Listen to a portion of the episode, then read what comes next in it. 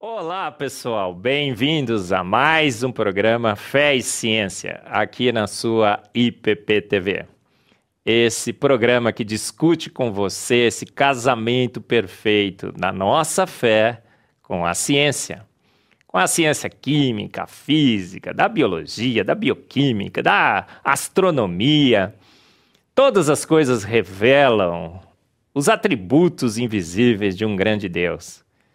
Esse casamento perfeito entre fé e ciência.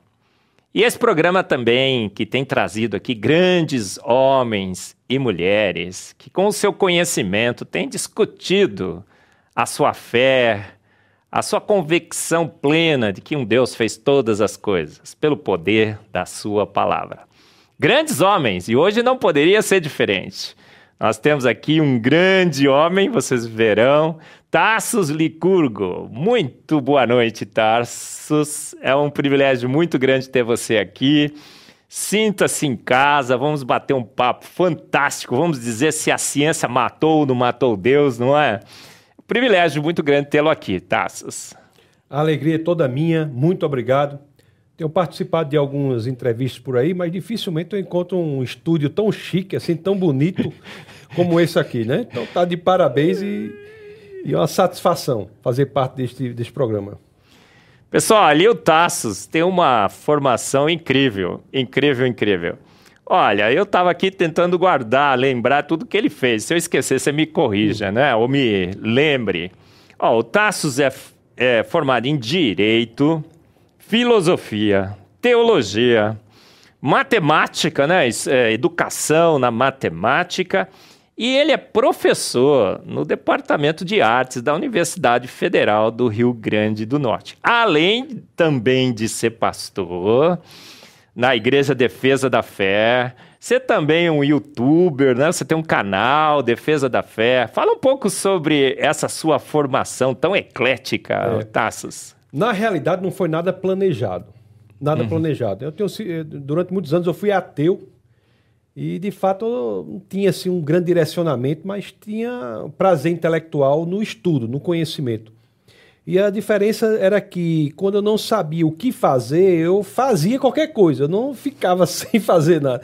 Então foi essa a diferença. Então uhum. fui aí, por isso que eu fui estudando uma coisa, depois me matriculava em outra coisa e às vezes queria desistir, mas só quando eu ia desistir eu via que já tinha terminado o curso. Então, assim, é, foi a coisa que aconteceu, mas de, depois da minha conversão, interessante que Deus usou isso, né? Todo esse conhecimento prévio para sua honra e glória. Então, o, tudo que eu estudei, mesmo da perspectiva do ceticismo, do ateísmo, é utilizado hoje para demonstrar as falhas desses próprios argumentos que eu defendi naquela época. É incrível, né, gente? Porque muitos pensam que quanto mais você estuda, mais se afasta de Deus. E o Tassos teve um caminho diferente, né? Você estudou bastante, bastante, bastante, e mesmo tendo estudado tanto, você encontrou a Deus. Conta um pouco dessa sua conversão, Tassos. É, existe a, a história que diz que né, o conhecimento superficial leva ao ateísmo, mas o profundo leva à crença em Deus. Então, de fato, o que eu sempre digo para os jovens é que se aprofundem o erro está em dizer que não duvidem. Não, a pessoa pode duvidar. Aliás, o personagem que mais duvidou na Bíblia, né, que é, foi Davi, é aquele que sobre quem é dito que é segundo o coração de Deus. Então, a pessoa tem que estudar, se aprofundar, mergulhar no conhecimento e aí sim ele encontra a verdade. Então, a verdade é uma, um termo né, que encontra sinonímia, é sinônimo do próprio Jesus Cristo. Então, encontrar a verdade genuinamente é encontrar Cristo.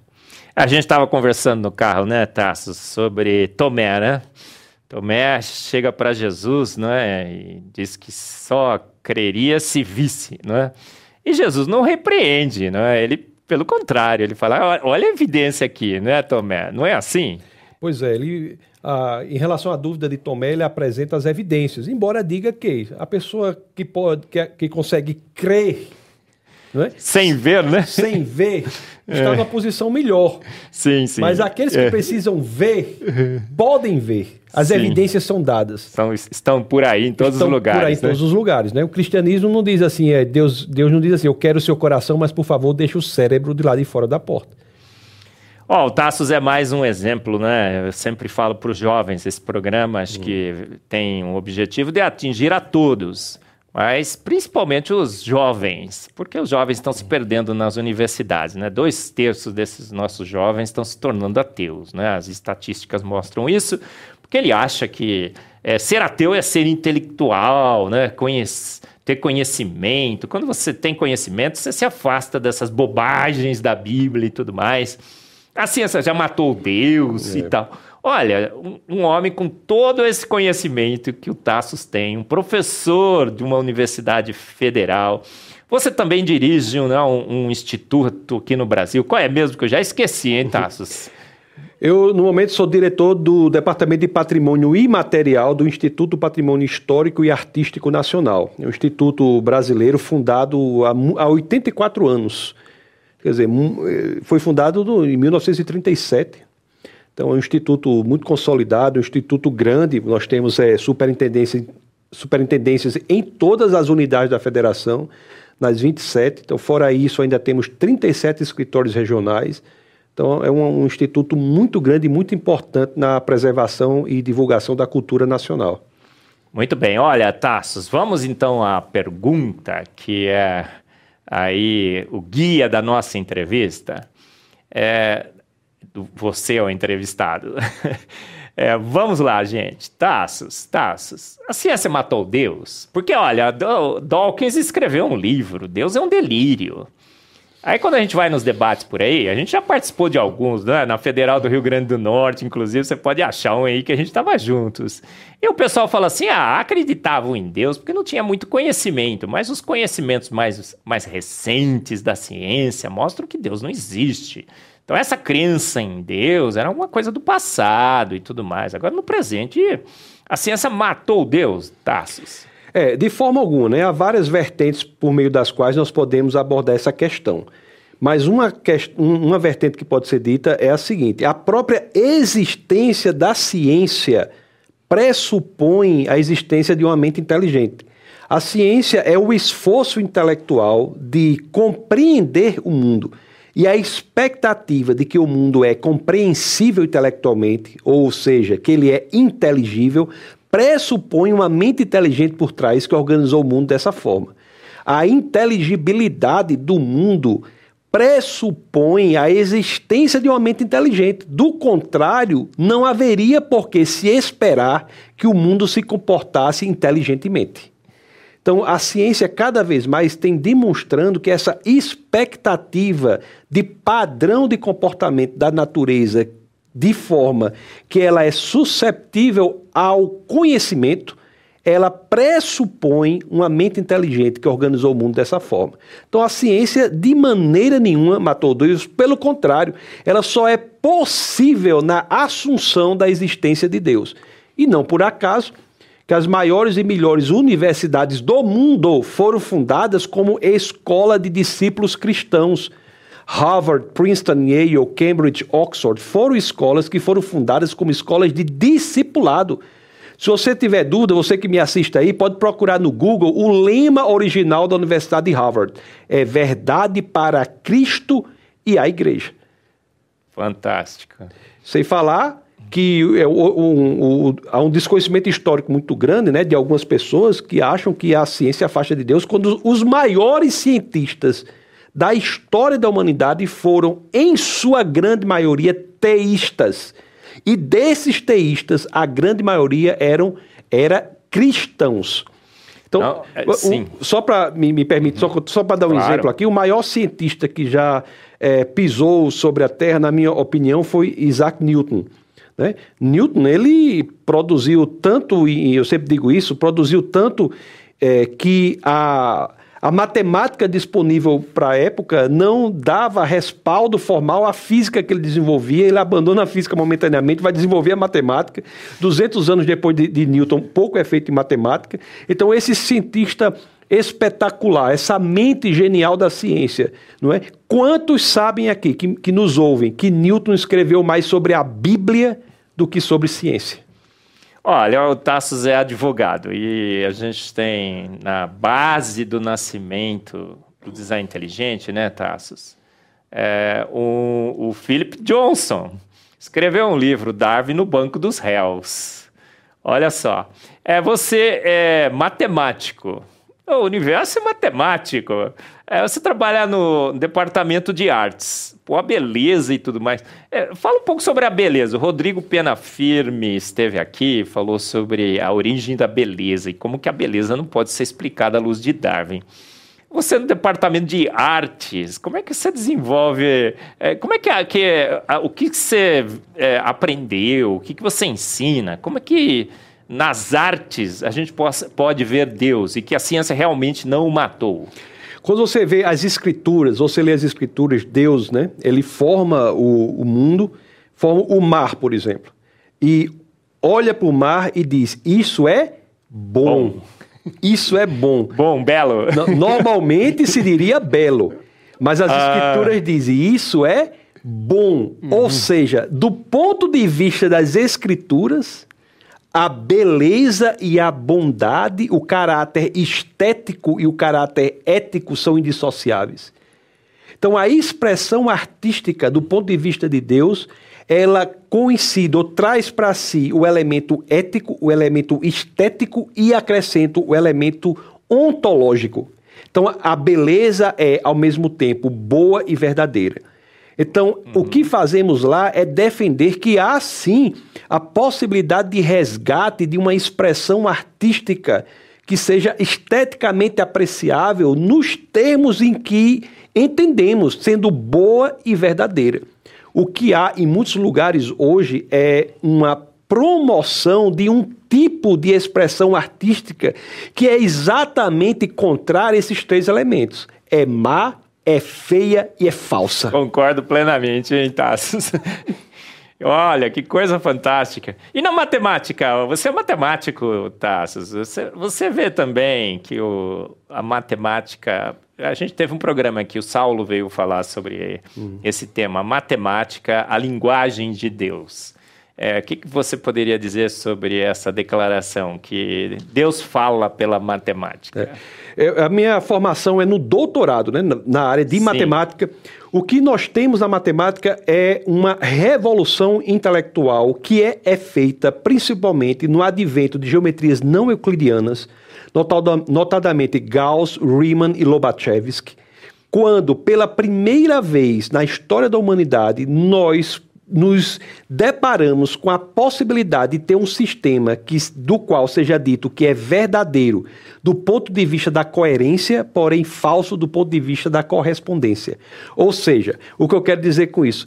A produção matemática demonstrou que é possível criar sistemas que são verdadeiros do ponto de vista da coerência, são coerentes na linguagem, mas que não necessariamente correspondem à realidade. O que acontece é que a esses sistemas foi sobre esses sistemas foi demonstrado que o caráter da verdade correspondencial dele exigia uhum. que você buscasse um elemento fora do próprio sistema. Então, a incompletude de Gödel diz que você tem que buscar um elemento fora do sistema para dar veracidade. Então, mesmo que pelo advento de geometrias não euclidianas e também de lógicas heterodoxas, se você quiser acrescentar, o sistema possa ser dito verdadeiro do ponto de vista da coerência, mas mesmo do ponto de vista da correspondência, pela própria matemática, na, na, no, no, segundo Gödel, você tem que buscar uma fonte de verdade fora do sistema. Então a matemática Maravilha. nos demonstra que se queremos que a nossa linguagem represente o mundo real, a realidade, nós temos que buscar a fonte de veracidade fora do sistema. E Jesus diz lá em João, no capítulo 14, verso 6, eu sou o caminho, a verdade e a vida, né? Caminho Rhodes, vida Zoe e verdade aletheia. Aletheia é uhum. o termo em grego que quer dizer verdade. O termo sobre o qual toda a intelectualidade grega havia se debruçado por séculos. Então, a verdade, que é a essência das coisas, uhum. o fundamento primeiro de tudo que existe, nas Escrituras se confunde, é sinonímia de, do próprio Deus encarnado, que é Jesus Cristo, quando ele diz aletheia. Aletheia, que uhum. é um uhum. termo que, que, que, que tem em seu prefixo a, que em grego, assim como em português, é um prefixo de negação. Então, uhum. alete, lete, segundo a mitologia platônica, era o lago do esquecimento. Uhum. Então, alete nada mais é do que se desesquecer da verdade fundamental que já existia lá, antes uhum. de tudo. E essa verdade fundamental é Jesus Cristo, para o Amém. qual, inclusive, a matemática aponta, notadamente, nessas, nessas elementos que eu falei, das lógicas heterodoxas, geometrias não euclidianas e teorema de incompletude de Gödel. Ufa, ufa! Você percebeu, né? Como que a gente tem razões, tem argumentos, a gente encontra na matemática. Ficou, você ficou falando dessa coisa, essa verdade que está fora do sistema. Mesma coisa na vida, a gente vê o, a, a informação que vem do DNA, essa informação cria um RNA, o RNA vai no ribossomo, lê essa informação, né? Aí capta informação dos tRNA, é, é, os mensageiros e os transfers, né? Que o transferem. Mas essa informação precisa ser conectada por umas enzimas que são produzidas pelo DNA. Aí você roda, roda, roda, roda no círculo e não acha a informação lá dentro. Essa informação veio de fora, veio de fora. É tudo, né? Tudo revela os atributos invisíveis de Deus. Ele fez tudo funcionar, mas ele falou assim: ó, nunca vão descobrir aí os elementos que fui é, eu que coloquei, não é assim? Mas, ô, Tassos, a gente estava falando, é, você falou que você é, era ateu, mas se converteu. Conta pra galera aí, como é que foi essa conversão de um homem com tanto conhecimento? É, quem te, quem te conduziu a conhecer a verdade? Primeiramente, o convencimento intelectual não quer dizer conversão. A apologética não converte ninguém. Uhum. A apologética limpa os obstáculos intelectuais que separam Perfeita. o homem do evangelho ele fica com esse caminho limpo de vários obstáculos intelectuais, obstáculos de índole da, de natureza científica, de natureza da confiabilidade das escrituras, da pessoa histórica de Jesus Cristo. Então a apologética faz isso. Em determinado momento da minha vida eu passei a estudar os sistemas de pensamento e eu me lembro que o primeiro livro que chegou às minhas mãos que realmente me impressionou muito, não apenas pelo conteúdo que trazia, mas pela delicadeza com que o argumento era posto, foi aquele livro Mere Christianity, de C.S. Lewis, que em, português é traduzido por Cristianismo Puro e Simples, se eu não me engano.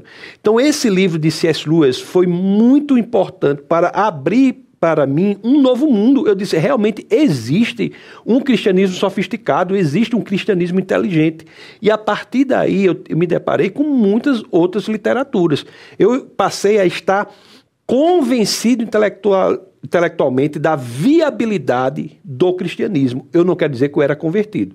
Interessante que eu ia até para uma igreja, né? Minha esposa frequentava a igreja batista e, e uma igreja muito boa, e eu frequentava essa igreja eu cheguei até a ser batizado nas águas sem ser genuinamente convertido.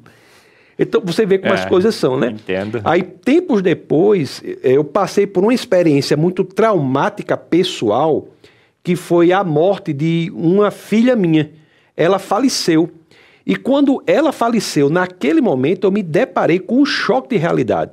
Eu, dizia, eu, eu disse assim: eu tenho que me portar seriamente diante disso ou eu volto ao ateísmo total e eu, eu tenho que me posicionar, ou então eu me Sim. converto. Então foi ali, naquele momento, que minha conversão genuína ocorreu, quando eu pude dizer, como diz Paulo, viver é Cristo, morrer é lucro.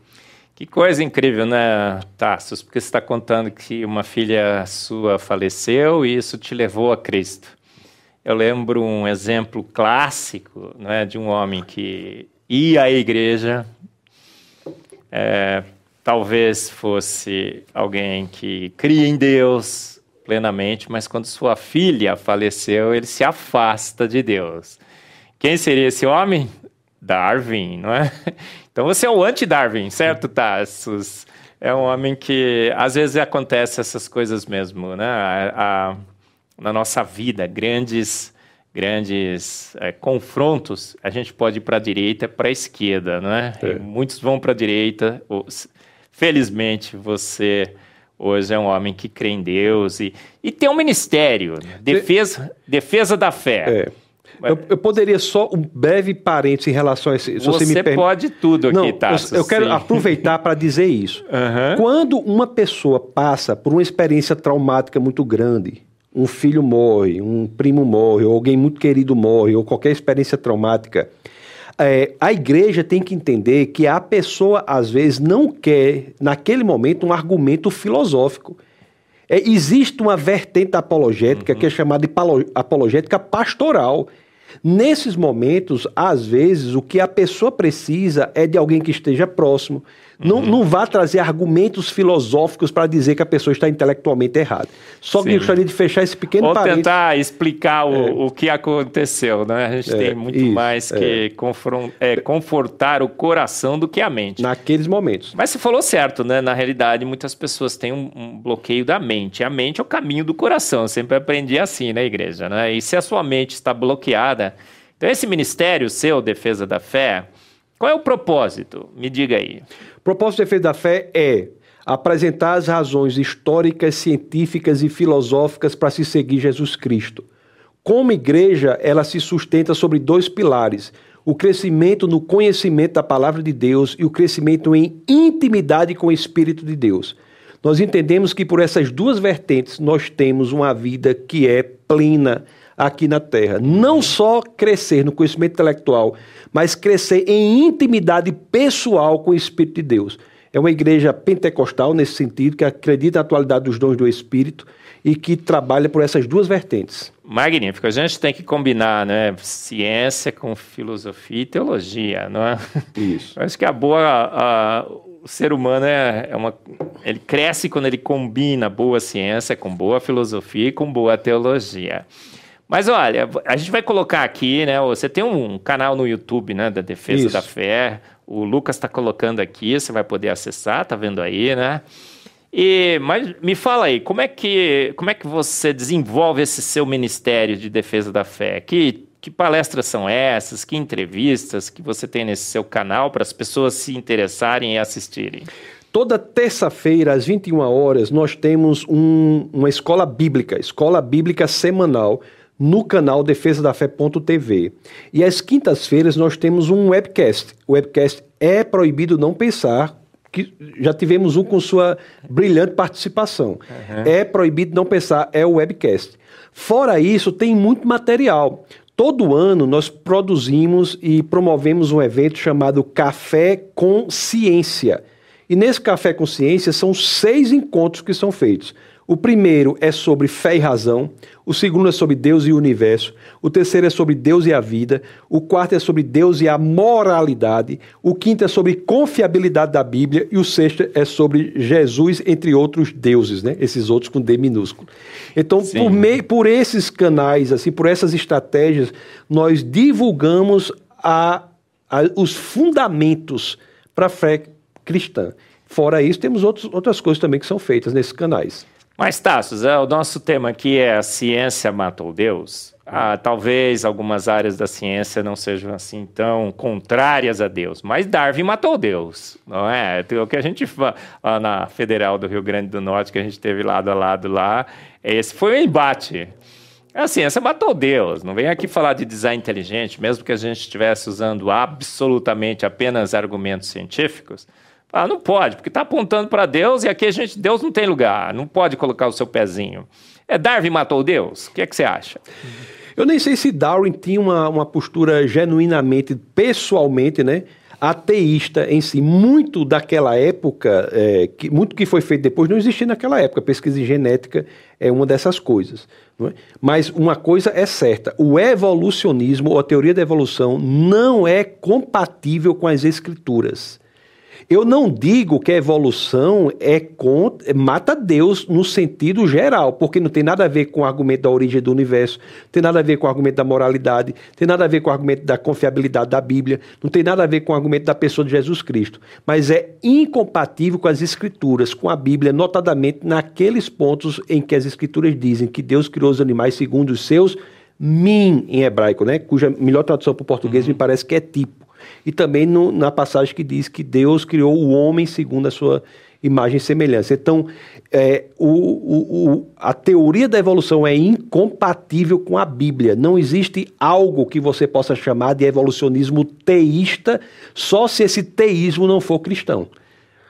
O teísmo cristão é incompatível com a evolução. Agora, mesmo que a evolução fosse hipoteticamente verdadeira, que não é o caso, isso não comprova que o ateísmo é, o, é, é verdadeiro. Porque existem inúmeras facetas da, da defesa da existência de Deus que não passam nem de perto pela questão da evolução biológica. Mas parece né, que a gente foi feito pronto, não é? Todas as evidências, você participa com a gente dos congressos e tudo mais.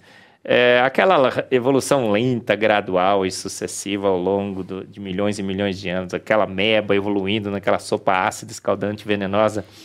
É, como é que você inter, interpreta essas evidências que são nos dadas? Olha, no registro fóssil tem, tem tantas e tantas formas transicionais. Você tem assistido às nossas palestras, acompanha o design inteligente junto com a gente. É, o que, que, você poderia dizer para a garotada aí? Será que há argumentos a favor de, é, de, uma evolução que não batem com a Bíblia e, portanto, que a Bíblia não tem razão? Talvez ela seja um livro de alegorias? O que, que você acha? Na época, na época eu morava na Inglaterra, quando eu morei um tempo lá, e, e na universidade em que eu estava, ela era a administração dela era diferente. Você no mesmo ambiente você tinha pessoas da biologia, da história, da física, da, da filosofia que se encontravam no café, o que era uma coisa boa. E ali eu me encontrava com um rapaz lá da área de, de biologia, ele dizia, rapaz, ele curgo, eu fico impressionado com a diversidade biológica do Brasil. Ele amava o Brasil porque dizia que em uma árvore aqui talvez encontrasse mais diversidade do que numa floresta lá da, da, da, da, da Inglaterra. Então, a uhum. diversidade biológica é muito grande. E existe um livro que traz, o, segundo o que eu penso, o argumento mais forte contra a evolução, embora não seja o mais é, chamativo. Esse livro se chama Mind and Cosmos, escrito por Thomas Nagel, que é advogado, inclusive. Sim. Não é, é cristão, é agnóstico, uhum. mas dois terços desse livro, ele, ele trata no livro da, da, do argumento da consciência e uma parte do livro trata desse argumento que eu acho fortíssimo contra a evolução. Qual é o argumento? Ele diz simplesmente o seguinte: se nós dermos à evolução tudo o que ela pede, mutação aleatória benéfica, é, tempo suficiente, é, seleção natural. Você pode dar tudo que a evolução quer. Mesmo assim, mesmo dando tudo o que ela quer, a equação não desemboca na diversidade de vida que nós vemos na Terra hoje em dia. A evolução, sem você criticar, nenhum elemento dela, você aceitando a, o que ela diz que ela é. A teoria em si não encontra respaldo empírico na quantidade de diversidade de vida. A quantidade de diversidade de vida é impressionantemente maior do que seria decorrente da evolução. Então, por que, que esse é um argumento Sim. muito forte do ponto de vista intelectual? Porque não ataca, não precisa atacar os fundamentos da evolução, que são ataques fortes não é? Complexidade irredutível, ausência Sim. de fósseis de transição, é, ser atentatória à, à entropia, segundo a lei termodinâmica. Uhum. Tudo isso existe. Mas se você quiser não brigar nenhuma dessas lutas, somente demonstrando que a equação, a teoria não funciona com exame empírico, isso já é muito forte para dizer que a teoria é uma ficção, é uma produção intelectual coerente entre si, como argumento da matemática, Sim. mas não encontra link com a realidade. É, não é porque tem coerência que estaria certa, né? Você tem uma palestra sobre isso, não é? Sim, eu, eu tenho falado um, um pouco sobre isso. Ó, outra coisa muito importante sobre a evolução, a gente já estava falando, é sobre o belo, a beleza. Aí você vai num pavão, né? Você vê toda aquela exuberância, coisa assim magnífica. Você vê os pássaros, as flores, estruturas extremamente lindas. As, as folhas, por exemplo, do que a gente conhece hoje, o único papel é, é evaporar água. Então ela podia ser plana, só que já estava muito bom. Mas tem um exagero, né? Eu digo que o designer é exibido e exagerado. Tem um exagero nessa beleza. O, o, sorriso humano, por exemplo, você usa 26 músculos da face para sorrir. E do ponto de vista evolutivo, né, sorrir não serve para nada, né? Se um bicho vai te pegar e se dá um belo de um sorriso, não, não vai adiantar. É, você, como do departamento de artes, né, é, você também enxerga nessa beleza um exagero, algo que é, não haveria necessidade nenhuma do ponto de vista de sobrevivência e tudo mais, e que são assinaturas claras de um designer exibido e exagerado? É, é, é cl claramente a beleza no mundo. A beleza no mundo, não é? E o grande, um grande teórico disso aí, é o que faleceu até recentemente, é Roger Scruton, que tem um livro chamado Beleza. É um grande livro isso aí. A beleza no mundo. Agora, eu digo assim, para mim, antes de me impressionar totalmente pela beleza que eu vejo, aquilo me impressiona pelo que ela indica que haverá no céu. Uhum. É, Sim. É, porque você. É, é, é, então, nós ficamos absolutamente estupefatos, boquiabertos diante do que vemos aqui, e tem coisas belíssimas.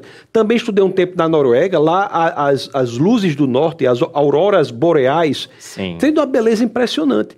Mas se você considerar que nós vemos tudo isso por uma janela muito restrita, o espectro de cores que nós podemos ver uhum. varia muito pouco né, da, da, da, frequência de luz pequena, que vai do vermelho, até a maior, que vai do violeta. Uhum. Existe tantas, um sem número de cores fora dessa janela pequena que vemos o mundo. Né? Acima do violeta existem muitas cores, nós até as conhecemos, chamamos de ultravioleta, Sim. e abaixo do vermelho chamamos infravermelho. Sim. Então você imagine no céu quando tivermos a capacidade de vivenciar este mundo, o mundo é que nos será fornecido por uma janela infinitamente maior. Então, se, se a nossa sensação aqui é de um exagero diante da beleza, eu diria que é, antes de tudo, um trailer para o filme completo que nos será dado quando estivermos no céu, no lugar em que a alegria e o regozijo serão perfeitos ao lado do Pai. É, eu estou escrevendo um livro agora, a gente, a Sociedade Brasileira do Design Inteligente, que o Tassos é um dos nossos membros, é, tamo, estamos preparando a coletânea brasileira do design inteligente. Está chegando aí, gente. E eu estou falando sobre o exatamente isso, sobre a aurora boreal. É um, um espetáculo magnífico de pirotecnia. E, assim, do ponto de vista prático, não serve para nada, né? Não, não, não conheço nada que, que mude se, se tivermos ou não tivermos a aurora boreal. Mas é um equilíbrio finíssimo de química, é a excitação de nitrogênio, de oxigênio para seus estados excitados, eletrônicos, depois vem, emite luz e tudo mais. É, é, o, o, designer quis, é, quis nos convencer, através da beleza, de que ele existe e que cada vez mais a gente estudando a ciência, a gente o descobriria. O que, é que você acha? A resposta para isso está no livro de Romanos, né, no capítulo 1, no verso 19 e 20. Né? O verso 19 e 20 do, de, das Escrituras, de, do, o, o, apóstolo Paulo, no livro, na carta aos Romanos, no capítulo 1, 19 e 20, nos diz que pelas coisas criadas nós temos acesso a muitas características de Deus. Então, de fato, Deus ele se apresenta para a humanidade por meio da natureza. Então, toda a natureza é uma forma de aprendermos sobre Deus. Né? A teologia chama isso de, de, revelação geral, a teologia natural, a revelação geral, e temos a, re, a revelação especial, que são as escrituras. Então, o mundo natural é um livro escrito por Deus. Então, Deus escreveu dois livros. Né? De um lado, nós temos as Escrituras, né, que são 66 livros, né, 39 do Antigo Testamento, 27 do Novo, escritos por cerca de 40 autores, né, 31 dos quais escreveram os 39 do Antigo Testamento e 9 dos quais escreveram os 27 do Novo. Então, uhum. nós temos as Escrituras que revelam características específicas do Senhor, mas também nós temos a natureza. E como são escritas pelo mesmo autor, e este autor tem uma característica, não mudou ontem, não muda hoje, nunca mudará. Esses dois livros não se contradizem entre si. É por isso que a ciência, ou como uma terminologia que você usa, a boa ciência, você fala assim, a boa ciência, a ciência feita de fato, sem preconceito, que é o estudo da revelação de Deus pela natureza, não pode contradizer, a teologia, que é o estudo da revelação especial, que são as Escrituras. Então, é tudo um sistema de revelação ao homem que busca. Para quê? Para que ele, assim entendendo que há Deus, faça ou percorra aquela distância impressionante, que não é tão grande do ponto de vista métrico, mas é quase que incomensurável do ponto de vista da importância, que é a distância que separa o cérebro do coração. É, eu, nós estamos falando aqui sobre os 66 livros da Bíblia. Aí agora eu vou fazer uma pergunta para você, eu sempre comento hum. aqui, né? Todo dia eu estava sentado numa, num, num, banco de uma igreja. Eu não vou contar qual, vou contar o milagre, mas não vou contar o santo. Aí o palestrante disse o seguinte: gente, Olha, porque nós não tínhamos a ciência para interpretar a palavra. Hoje nós temos o livro 67, o livro da ciência naturalista. Então agora nós temos Darwin, a gente tem todas as, as, as teorias físicas sobre a formação das, das estrelas, dos cometas e tudo mais. E agora a gente pode usar então a ciência naturalista para interpretar a palavra.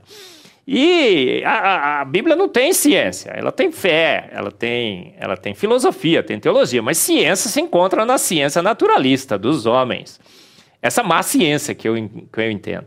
E que a gente tem que usar essa. É, que os pais da nossa fé estavam enganados, Adão e Eva no paraíso, isso não existiu, foi uma história que Deus contou. A Bíblia tem muita alegoria e que, na realidade, ciência se encontra na, na, na ciência naturalista, em Darwin.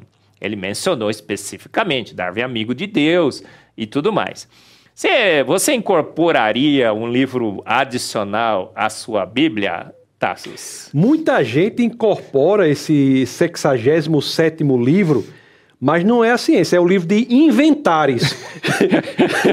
Já ouviu falar? Não, não, não. Essa aí é nova. É, Conta aí pra é, mim. É porque o cara, o cara diz: ó, de acordo, eu acho que o mundo é assim, que a Bíblia é assim. De acordo com o quê, amigo? Com livro de, só pode ser com livro de inventares. sim. O livro de, que ele está inventando. Sim, né? sim, entendi. Ele está inventando. É. As próprias escrituras dão a solução né, para essa incorporação de, de, de, um próximo, de um outro livro a, a, a, aos 66, né? Diz que é anátema, né? Então, você diz. Então, é. É, então Deus, não, é, uhum. não é o 67 livro, A Natureza. É um livro diferente. É uma revelação diferente. É, uma, é a revelação de, de Deus enquanto Logos. Em João capítulo 1, verso 1, combinado com João capítulo 1, verso 14, a, as escrituras dizem que é o Logos que encarna e vem habitar entre nós. A intelectualidade grega, e os gregos foram um povo mais inteligente que já pisou sobre a terra, né? É, tanto assim que eu sempre digo: se você vai estudar filosofia hoje, ou você vai estudar filosofia grega, ou vai estudar notas de rodapé filosofia grega. Até Sim. hoje, você vai estudar isso. Nietzsche Sim. é em oposição a. a é, é, é, dialogando com Heráclito. Uhum. Então, sempre essas, essas relações. Sim, a nota né? de rodapé é de, da filosofia, filosofia grega. grega. Então, a filosofia, a filosofia grega tinha dois termos que eles é, se debruçavam sobre, com veemência, com pormenorização. Um era aletheia, sobre o qual já falei, né? Que está em João 14,6, por exemplo. Sim. E o outro era logos. Logos é a essência, o fundamento, a razão de ser das coisas. Então é a razão de ser das coisas, a razão de ser do mundo natural é Jesus Cristo é o Logos que encarna entre nós. Então, entender o mundo de forma que nós sejamos levados à razão de ser de tudo que existe é ter contato com o Logos, que é Cristo encarnado. É, a ciência, né? A gente precisa saber definir o que é ciência. É, porque às vezes né, a gente na pandemia escutou muito isso, né? Ciência, ciência, ciência. A ciência provou, a ciência demonstrou. É, você também é um pouco de filósofo, né? Você que disse aqui, você estuda a filosofia da ciência. A ciência prova alguma coisa, Tassi? quando se fala ciência nesses termos, o que se quer dizer é cientificismo. Este é o problema. É a ideia de que a ciência é prioritária na expressão do conhecimento verdadeiro. Nunca foi e muito menos é hoje. A ciência é uma tentativa genuína de dar, de entender a inteligibilidade que está no mundo, mas não é a expressão última da verdade. Tanto não é que, por exemplo, se você pegar o físico hoje, o físico hoje ele faz um cálculo relativístico de acordo com a teoria da relatividade. E para ver se aquele cálculo não é absurdo, ele vai fazer um cálculo com a mecânica clássica de partículas se não, que são duas teorias que são absolutamente inconciliáveis entre si. Absolutamente conciliáveis. Para uma o tempo é flexível, para outra não. Para uma a gravidade é uma força, para outra a deformação do espaço. Então, o físico, ele não está incomodado, ele não, ele não precisa ir para o psicólogo fazer uma, uma, uma, terapia durante anos e anos, porque ele está usando a mecânica clássica de partículas de Newton e a teoria da relatividade de Einstein. Ele usa a ciência como uma ferramenta unicamente pragmática. E você achar que toda expressão da ciência é cientificista é você colocar no lugar de Deus a ciência. Você passa a ser idólatra da ciência. Não estou falando mal da ciência, eu estou falando da postura de substituir Deus com essa construção intelectual. A ciência é um estudo humano da revelação de Deus. Esse estudo pode ser bom, pode ser mal, pode ser correto, pode ser errado. Nós temos que ter a humildade de saber isso. E um, e um conhecimento mínimo de história da ciência sabe que, o, que quanto a isso pode haver mudança de um tempo para outro para outro. O que não quer dizer, aí me permita só dizer, claro. a, a gente a gente defende a existência de Deus não é com base no que a gente não sabe, não. É com base no que a gente sabe. Na construção que nós temos, cada vez mais, o avanço do conhecimento aponta cada vez mais para Deus. É, o Stephen Meyer, né, do Design Inteligente, acaba de lançar um livro, não sei se você já soube sobre ele, O Retorno da Hipótese Deus. Hum. E é o retorno da hipótese Deus para a ciência. Porque, como você mesmo disse, né, Tassos, a ciência nasceu com a percepção de que havia Deus. Deus é o autor e consumador da ciência. Você falou no início do programa que é, o, as grandes universidades, a percepção de que havia um Deus, de que não fomos feitos à sua imagem e semelhança, portanto entenderíamos a sua obra e tudo mais. A ciência está redescobrindo Deus. O, o Stephen Meyer é a tese do seu livro. Por que, que ela está descobrindo? Porque, bom, ela sempre teve a, a hipótese de Deus como seu grande, grande fundamento. Mas a gente se desviou um pouco, né? Eu falo assim, que foi uma crise adolescente. Por 150 anos a gente ficou meio aí e tal, pensando que talvez só existisse matéria, energia, espaço. Mas a ciência volta para Deus, a filosofia volta para Deus, a teologia, né? Porque tem muito, tinha muito teólogo ateu, né? Eu fico dizendo que é autonegação de si mesmo, né? Ser teólogo ateu, mas tudo bem. É, você percebe também esse movimento que eu percebo, claro, na ciência, na filosofia e na teologia, de volta a Deus, de reconhecermos que realmente o universo transpira a sua existência? A humanidade passou por uma experiência muito traumática de antropocentrismo.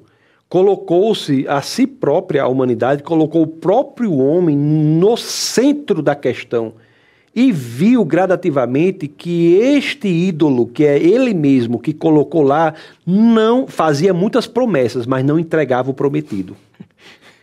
Sim. Então, o, então, hoje é que se tem um entendimento de que o homem não é uma boa opção para substituir aquele lugar que tinha ocupado por Deus. Sim. É por isso que esse movimento existe, sim, não só na ciência, como na arte, na, na, na poesia, na literatura, né? a busca da espiritualidade é um desespero com a tentativa de colocar, de, de ter tirado Deus dali.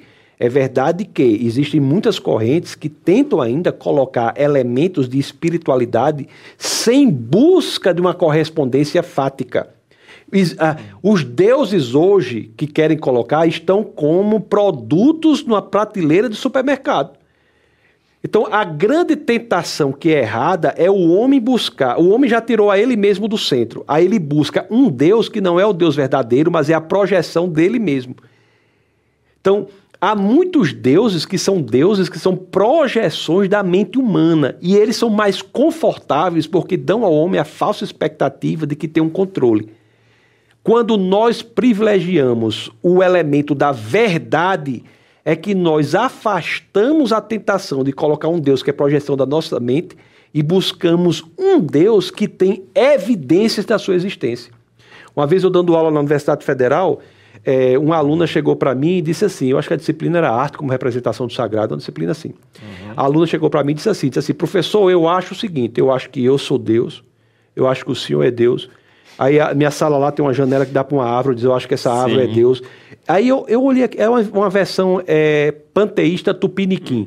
Sim. Aí eu olhei para aquilo ali e disse assim, meu, meu Deus, assim, né? E eu, eu acho isso belíssimo. E de fato acho. Se o grilo fosse Deus, a barata fosse Deus, a árvore fosse Deus. Se, barata, Deus se, é não, difícil, seria? Não, não, seria uma... Aí eu disse uhum. para ela assim, tudo bem, você é Deus, tu não é Deus. Tudo bem, eu acho isso belo, interessante. Agora me, me, me faça um favor, você podia desaparecer daí e aparecer aqui? Você podia me mostrar uma evidência de que esse seu pensamento encontra respaldo da realidade? Me mostra uma evidência, você pode desaparecer. Ô, ô, Marcos, eu até vi ela espremendo um pouco os olhos, assim, tentando, mas não conseguiu.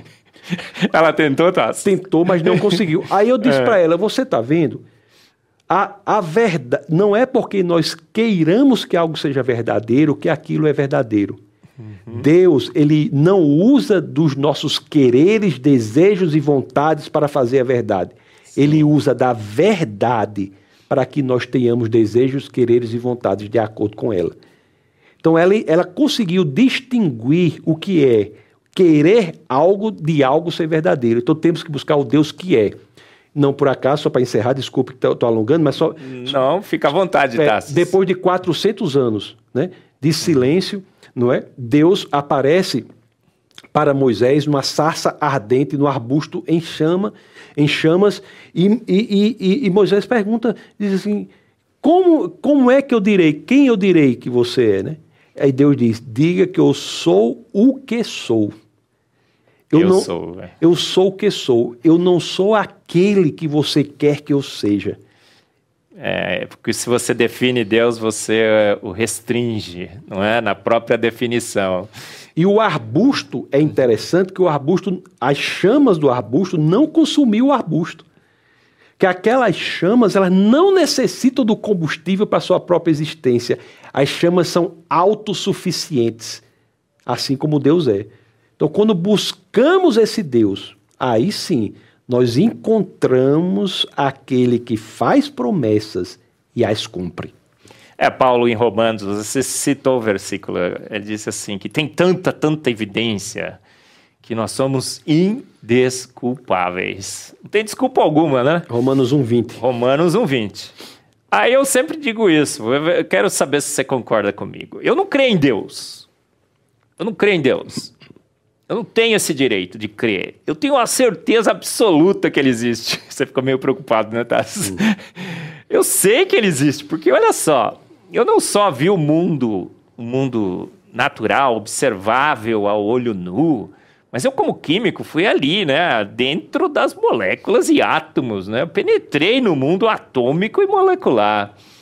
E as, se eu já, sou, já seria indesculpável pelo que eu vejo ao meu redor, eu fico muito, muito, muito mais indesculpável quando eu estudo a química, os orbitais moleculares e tudo mais. Você vê a arte, as coisas belas e tudo mais, estuda história, filosofia e teologia. Você acha que um cientista, a gente falou, a ciência matou Deus? Pelo contrário, um cientista é muito mais indesculpável do que um homem normal ou alguém que nunca estudou ciência. O, o que é necessário para se responder isso é estabelecer uma dis, distinção entre dois tipos de ateísmo. Existe o ateísmo intelectual. Agora, existe o ateísmo de índole moral. Existem pessoas, há pessoas que podem até saber da viabilidade intelectual do cristianismo, mas optam pelo ateísmo porque elas precisam de um sistema Sim. de pensamento que dê respaldo aos desmandos morais que ela quer adotar em sua vida. A concepção intelectual da viabilidade do ateísmo, quando gera a conversão, coloca a pessoa numa situação de prestação de contas. Sim. é. que muitos fogem disso. Então, a indesculpabilidade de um cientista pode ser fundamentada numa índole moral, em sua, no seu elemento volitivo, no elemento da vontade, e não no elemento do convencimento intelectual. Agora, é claro, a dissonância cognitiva ocorre na cabeça do cientista. Se a vontade dele leva para um lado e o intelecto demonstra diferente, aquele desconforto psicológico há de ser resolvido. E como é resolvido? Manipulando os elementos intelectuais para que dê sustentação à decisão moral.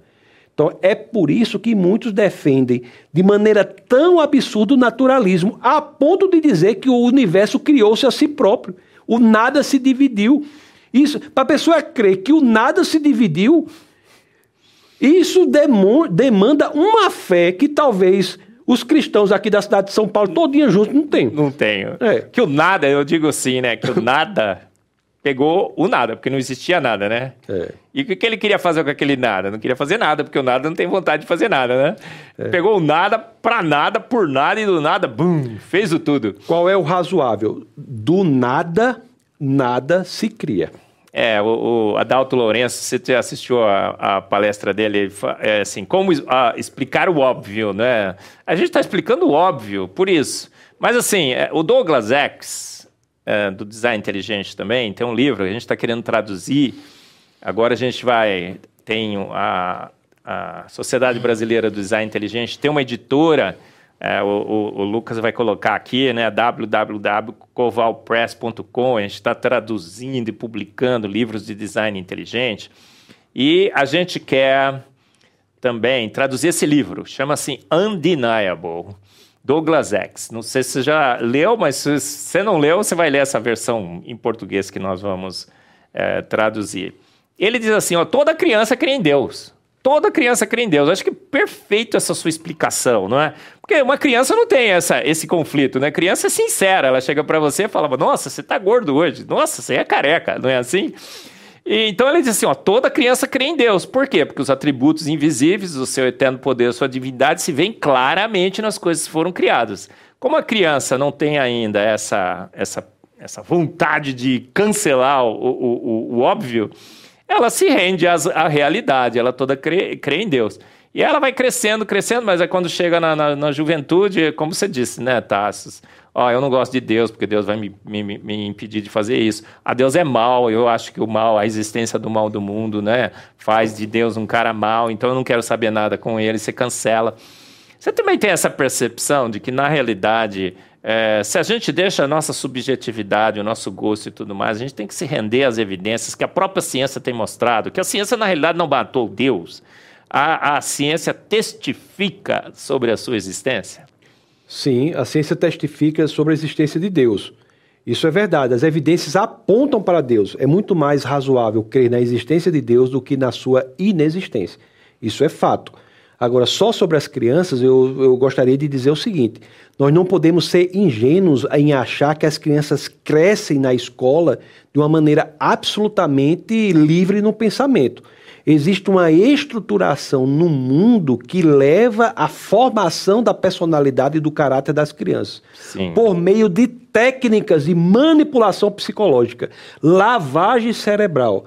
E, e eu aconselho um livro chamado Maquiavel Pedagogo, escrito por Pascal Bernardin, Sim. que a primeira parte fala da manipulação psicológica das crianças.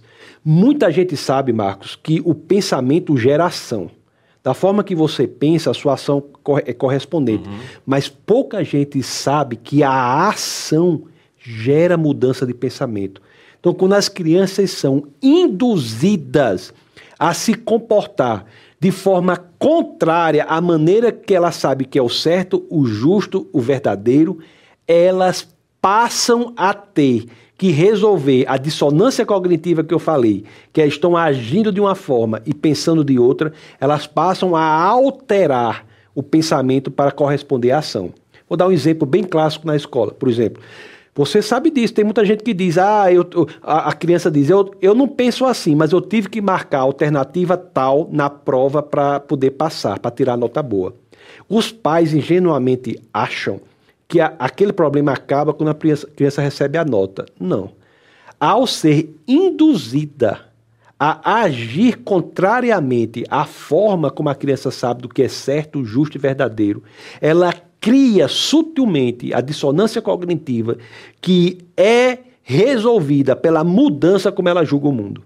Então é complexo demais. Dramatização na escola. Eu não sou ruim, eu não sou contra a dramatização. Mas os pais têm de saber que se elas têm uma atuação performática que é contrária à forma como ela aprende em casa que deve agir, ela vai naturalmente mudar a forma dela agir é, efeito manada, né? conformidade ao grupo. Então, existem várias técnicas que temos que estar de olhos abertos para a, o que estão fazendo com os nossos jovens. Então, eu só queria acrescentar isso para dizer que a coisa não é tão simples assim. Perfeito, né? Há uma preocupação ampla, geral e restrita hoje com a educação que estão ensinando para os nossos filhos, não é? Pais, porque, e cada vez mais, por exemplo, né, o Dawkins outro dia disse que a gente tem que começar a ensinar a evolução agora no pré-primário, né? não era mais na universidade, nem no ginásio, nem é no pré-primário. É exatamente nesse sentido, né? Você mudando com ações os seus pensamentos. Incrível. Gente, o papo estava super, mega legal, né? Você viu aqui, né, que o Tassos tem esse conhecimento amplo, geral e restrito. Navega desde a matemática, na filosofia, na teologia, nas artes, no direito, na, na filosofia da ciência, na história da ciência. Homens, homens e mulheres desse país que creem em Deus, e creem com o seu coração e com a sua razão. Jovem, jovem cristão brasileiro, um pouco de ciência pode se afastar de Deus, mas muita ciência, como aqui do Tassos, te aproxima de Deus. Tasso, Tasso, foi um, Tassos, é, foi um privilégio imenso mesmo ter você aqui. Nosso tempo está se esgotando, a gente tem dois minutinhos ali. Queria que você usasse desses dois minutinhos. Olha, queria que você olhasse para aquela câmera ali e falasse para todos que estão nos assistindo, todos, de uma forma geral. Mas a gente quer focar nos jovens, que os jovens e as crianças, não é, estão sofrendo um ataque. Isso a gente está percebendo. Que mensagem que você é, passaria final aí para os jovens sobre essa relação fé e ciência? A ciência naturalista talvez seja o maior, a maior ferramenta, a propaganda de desviar os nossos jovens de Deus. O que é que você poderia dizer para eles nesses minutos finais, Tassis? Gostaria de dizer, primeiramente, agradecer por estar aqui, uma honra para mim, um privilégio estar ao seu lado aqui nesse programa.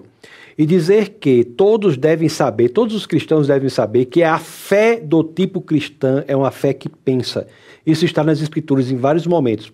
A passagem de primeira epístola de São Pedro, no capítulo 3, no verso 15, as Escrituras dizem que primeiro devemos santificar o Senhor e estarmos aptos a apresentar as razões da esperança que há em nós a todo aquele que nos pedir. Então saibam que o cristianismo se submete ao escrutínio, a, você pode investigá-lo. Então não tenha medo do saber. Você que é jovem, que é criança, não tenha medo da investigação. Não tenha medo do aprofundamento.